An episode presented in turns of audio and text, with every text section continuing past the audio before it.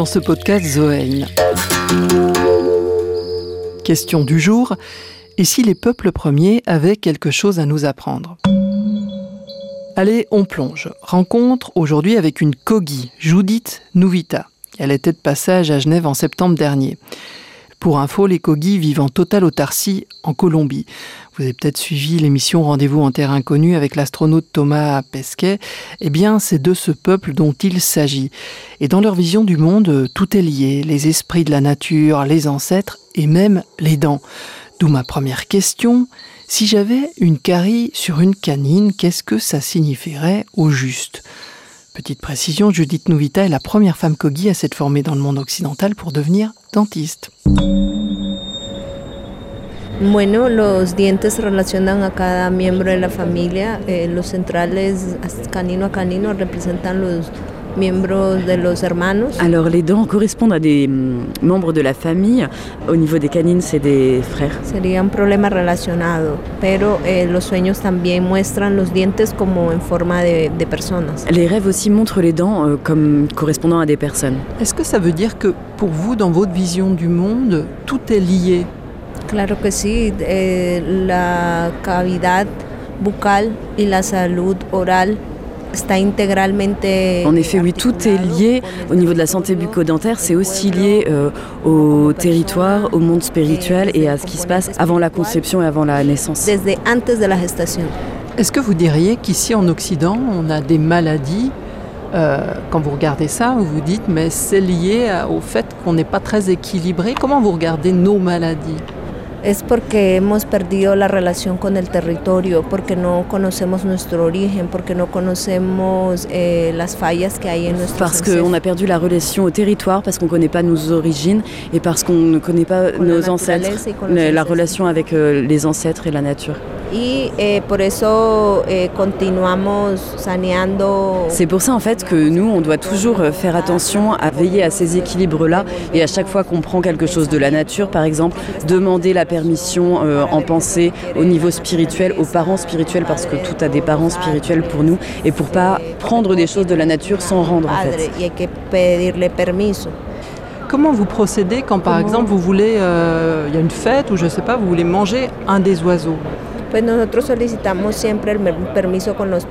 Alors en fait, on- on- à chaque fois, il faut qu'on demande la permission aux parents des oiseaux pour qu'ils puissent continuer à se reproduire en fait. Entregamos estas semillas nuevamente. Eso lo sabe eh, los que consultan, los sabedores. Et c'est eux qui vont vous autoriser ou non? Ellos interpretan y pues los padres Ceux qui savent, ce sont ceux qui consultent, c'est les sages. les ancêtres et les parents ancestraux qui vont dire quand, comment, etc. Bon, euh, résumons, n'ayant pas de frère, je n'aurai donc aucune carie aux canines. Est-ce vraiment ce type de raisonnement qui va nous aider à renouer avec la nature? Je me tourne vers Dominique Bourg, président du conseil scientifique de la Fondation Zoein. C'est lui qui a lancé la collection Nouvelle Terre au PUF avec Sophie Swaton. Donc moi, euh, j'ai des frères, à différence de vous. Et des problèmes de canines Euh, alors, des problèmes de canines Non, des canines, je suis désolé, j'ai juste un petit truc qui est parti, c'était rien à voir, c'était un choc. Non, j'ai pas eu de problème de canines, et j'ai pourtant eu des problèmes avec mes frères. Donc non, je, ne rentre pas là-dedans, mais, mais je ne le critique pas. C'est une forme de lecture symbolique du monde. Ce qui est intéressant dans ce que dit Judith, c'est pas ma canine, c'est la résonance entre mes dents, ce qui se passe avec mon corps, et ce qui se passe dans mon environnement. Très probablement, c'est Valérie Cabanès qui dit ça, je, je trouve qu'elle a raison. Si on est aussi stupide, parce qu'en tant qu'espèce, on est d'une stupidité intégrale, c'est-à-dire qu'on est en train de tout faire pour se détruire. Eh bien, c'est parce qu'on n'est plus connecté à la nature. Maintenant, la connexion à la nature, on- va retrouver la nôtre. Et pour ça, on a besoin de s'inspirer d'eux, mais surtout pas de les singer. ce qu'on entend aussi beaucoup dans ce qu'elle raconte, c'est cette relation qu'il y a entre tout. Est-ce que c'est ça aussi qu'il nous faut retrouver? Cette manière de penser en relation. Tout est lié, c'est l'enseignement de l'écologie depuis, euh, depuis l'origine. Et considérons par exemple les maladies. Un oncologue va vous soigner quand vous avez 20 ans euh, d'un lymphomochkinien. Hein, ok, il va même pas s'interroger une seconde sur les causes. En fait, euh, ben, on est un environnement qui est pété de molécules de synthèse, qui est bourré de carbone, avec des flux d'azote qui débordent de partout. Ben, euh, évidemment, euh, il y a forcément un problème avec notre santé. Et donc cette espèce de raisonnement en silo, non seulement est absurde, mais c'est certainement lui qui en partie nous a conduit au niveau de destructivité qu'on connaît. Dominique Bourg, je vais vous faire écouter le, récit assez fou qu'un chaman inuit de 70 ans, Anga Ankak, euh, m'avait fait. Euh, ça a été diffusé dans l'émission d'Espace 2 à vue d'esprit le 19 avril 2016. Et Anga Ankak m'explique comment son oncle lui a appris à chasser.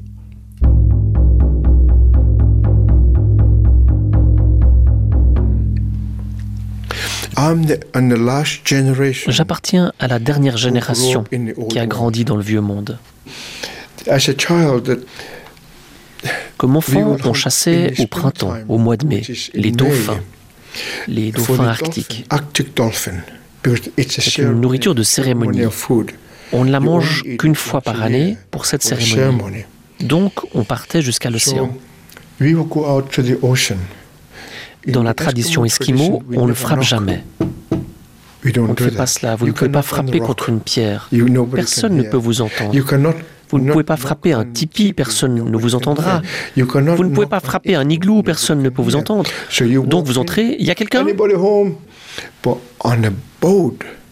Mais sur un bateau, quand vous chassez, eh bien vous frappez. Et alors, parce que les animaux sont si curieux, ils veulent savoir ce qu'il se passe. Les dauphins venaient, 20, 50 dauphins, tous ensemble.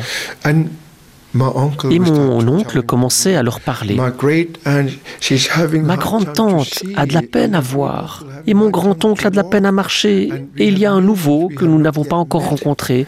Et il leur racontait des histoires de notre famille. Et comme d'habitude, il disait, le temps est venu pour la cérémonie de ce printemps. Nous devons vous demander si l'un d'entre vous est prêt. Et les dauphins commençaient à parler. Ils parlaient, ils parlaient. Ils montaient, descendaient, ils parlaient. Et soudain, tous disparaissaient. On les voyait s'éloigner. Sauf un. Ils avaient décidé entre eux lequel était prêt. C'est ça chasser. Toutes les autres manières, c'est tuer.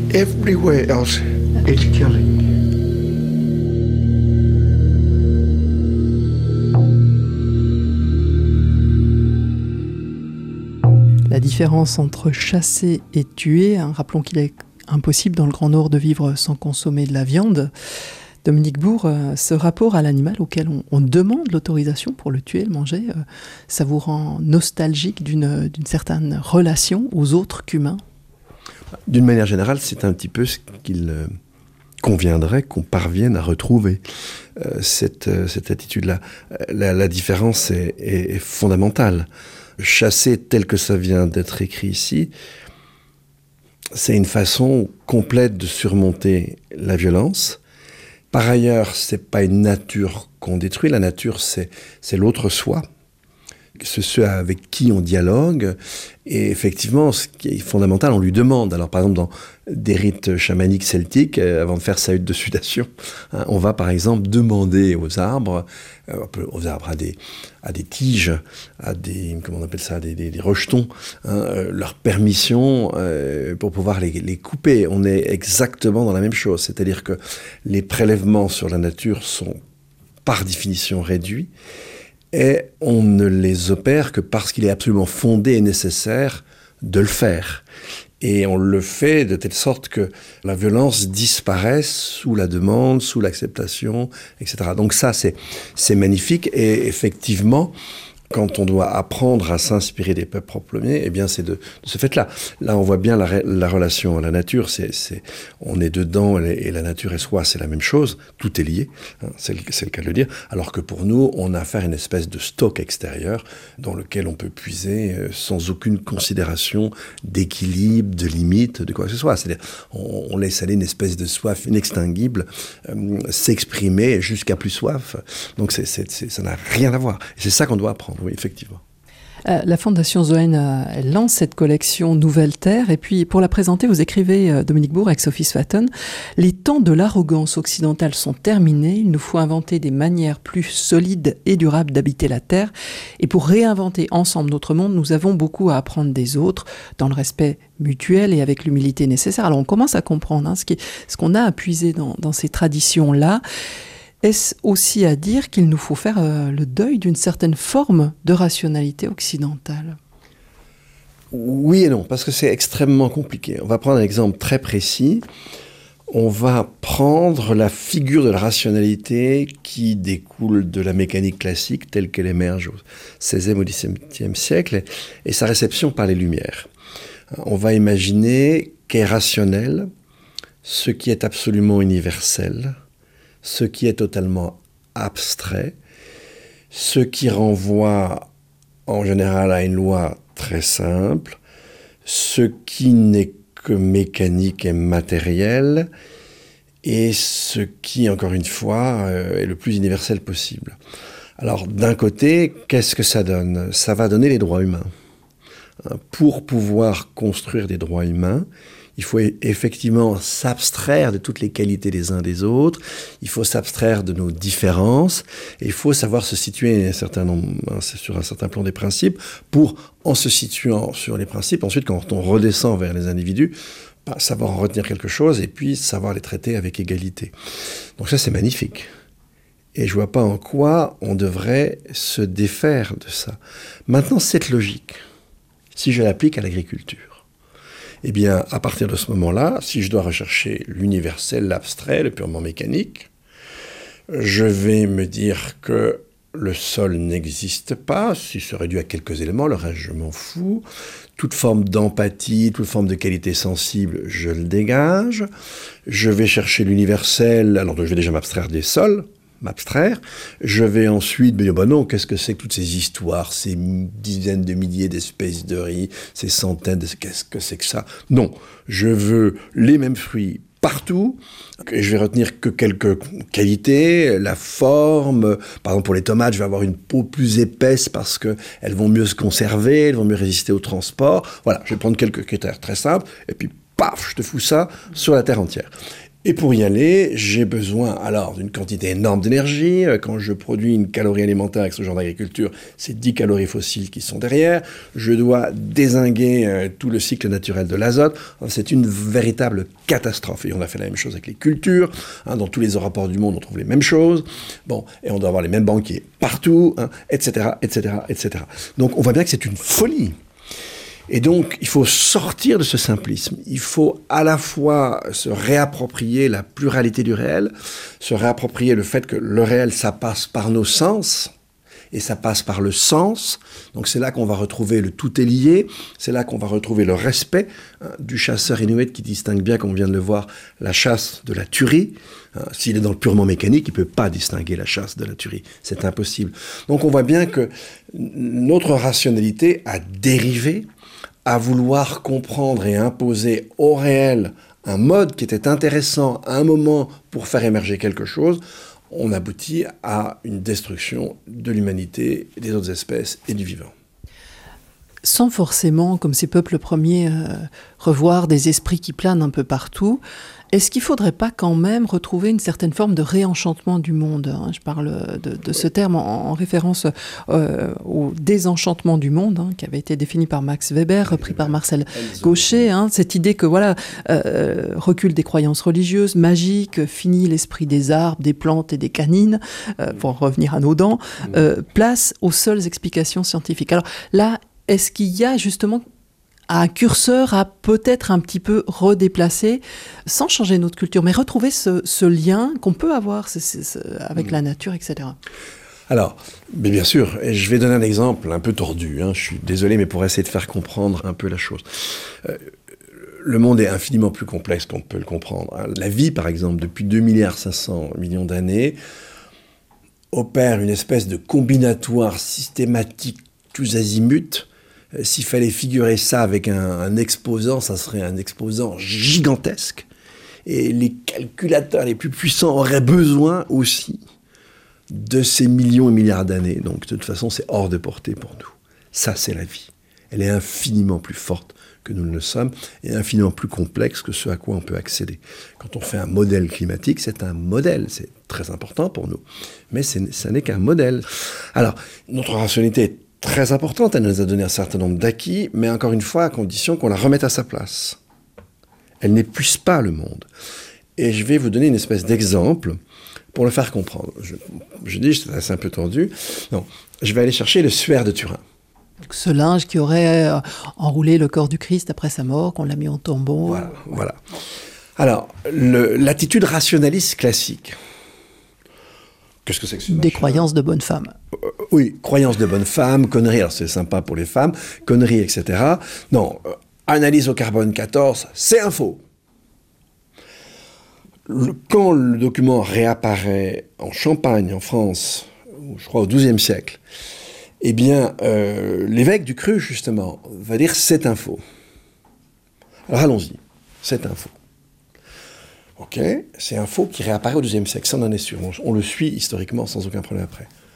Un faux qui réapparaît au deuxième siècle, qui montre une figure du Christ avec des pièces sur les yeux, etc., ça bat, puis surtout, euh, évidemment, contrairement à ce que toute la, la, figuration de la peinture, si vous mettez un clou dans la paume et un clou un peu derrière les doigts de pied, vous pétez la gueule de la croix. C'était pas ce qu'on cherchait à faire. Hein. Et donc, non, on, avait perdu ce savoir-faire qu'avaient les Romains. Il y a là, anatomiquement, un espace pour passer le clou qui fait qu'effectivement... Dans le poignet. Dans le poignet, effectivement, et c'est pareil pour, le, euh, pour, pour les pieds. Ensuite, le mode d'impression ne sait pas le reproduire aujourd'hui. C'est comme un négatif de photo. Alors évidemment, au XIIe siècle, un négatif de photo, c'est un peu compliqué. Et puis, en, plus, on pourrait dire, comme disaient les, anciens grecs orthodoxes, l'image est, à kairopoites, elle n'est pas faite de main d'homme. Pourquoi? Bah Parce que le, marquage du tissu est totalement uniforme. Il n'y a aucune irrégularité. Donc, ce document, soit c'est la trace de la résurrection du Christ, ça s'appelle un miracle. Soit c'est un faux, mais c'est aussi miraculeux, puisque ce faux contient des connaissances dont on sait parfaitement qu'elles étaient totalement oubliées à l'époque, y compris des connaissances archéologiques. Et puis le mode d'impression, on ne saurait pas le refaire. Et tout ce qu'on savait faire à l'époque, au XIIe siècle, c'est manuel, et ça porte systématiquement et nécessairement la trace de l'humain. Donc voilà, il existe d'autres choses dans toutes les traditions religieuses, on va trouver des machins bizarres. Donc en fait, oui, ben là, ma rationalité, elle trouve un objet qui lui résiste. On a tous des croyances différentes, on est tous plus ou moins euh, allergiques à certains trucs ou bien plutôt sensibles. Ce que vous nous dites, au fond, c'est peut-être de, reprendre conscience qu'il y a une forme de mystère, qu'on ne maîtrise pas tout, euh, on est perdu dans cet univers, on ne sait pas trop ce qu'on y fait. Un peu d'humilité, quoi. Beaucoup d'humilité et savoir que peut-être que la partie de la réalité que je vois n'est qu'une partie. Voilà. C'est une simple hypothèse, mais je reste ouvert. En tout cas, ça, c'est ce que je viens de faire là, c'est un exercice de ma raison. L'exercice de la raison me dit, bah oui, il y a quelque chose qui me résiste. J'arrive pas à donner une, explication. J'arrive pas à assigner l'identité à cet objet. Miracle, pas miracle, vrai objet, pas. Voilà, j'arrive pas. L'objet résiste à mes catégories. Ok, ben voilà, l'objet résiste à mes catégories. Il y en a bien d'autres. Hein.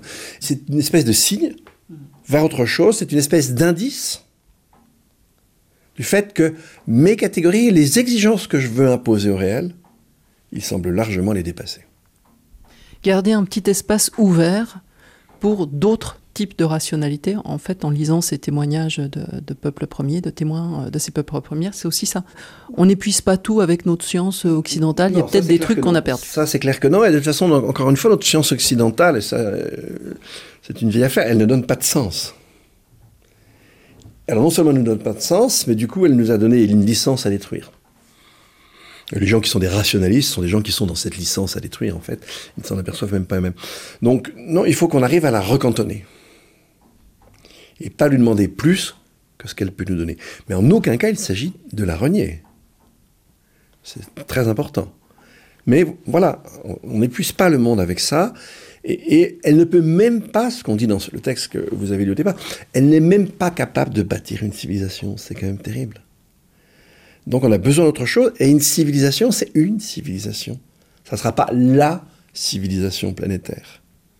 Et il y aura toujours des a priori, des fondements que je dois accepter avec humilité, que je ne pourrai jamais résorber, que je ne pourrais même jamais vraiment comparer. Je suis dedans, je l'accepte, et puis j'en tire du sens pour ma vie. C'était un podcast Zoein signé Catherine Erard. Cela vous a fait réagir, vous avez des idées, des remarques, vous voulez nous en faire part, faites-le via notre page Facebook ou via notre site zoein.org, z o e.